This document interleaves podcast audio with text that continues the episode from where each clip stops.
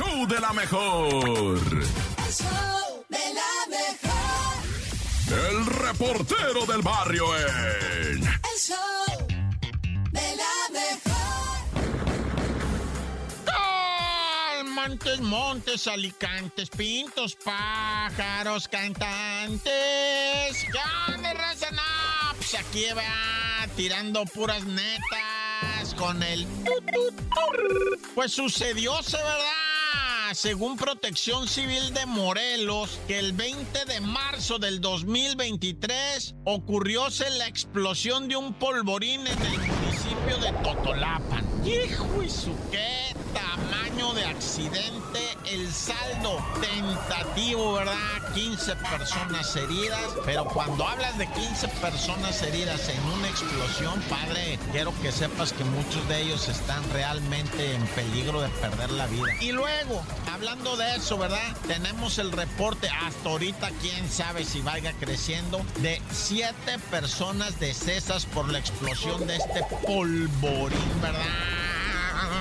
Todas estas personas lesionadas fueron trasladadas ¿verdad? a los nosocomios pertinentes. Incluso dos menores de 5 años de edad tienen diversas lesiones y pues hasta el momento estaban estables, pero es una tragedia, ¿verdad?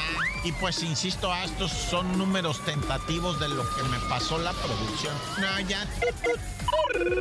Y bueno, en el Estado de México, el invitado al cumpleaños de la festejada resultó ser violador y la agredió a ella, a la festejada, así como lo oyes. Y el vato era invitado por el novio de la muchacha, de la cumpleañera, el invitado. Lo que pasa es que consumieron sustancias, consumieron alcohol, se quedaron rolados, se quedaron dompeados y este abusivo aprovechó la inconsciencia para ejercer abuso sexual en contra de la festejada que afortunadamente alguien sí se dio cuenta, detuvo la acción, detuvo al, al violador, ¿verdad? La muchacha cuando reaccionó en sí le dijeron rápido, llamemos a la policía que llegó y pues ya lo tenían detenido a este joven, ¿verdad? Con instintos de agresor sexual y pues obvio estaba llevando a cabo esta horrible acción cuando fue detenido en cumplimiento a de lo que denunciaba la festejada, la cumpleañera y pues el novio que no lo podía creer dice, pues ¿qué te pasó? Güey, pues si éramos compas.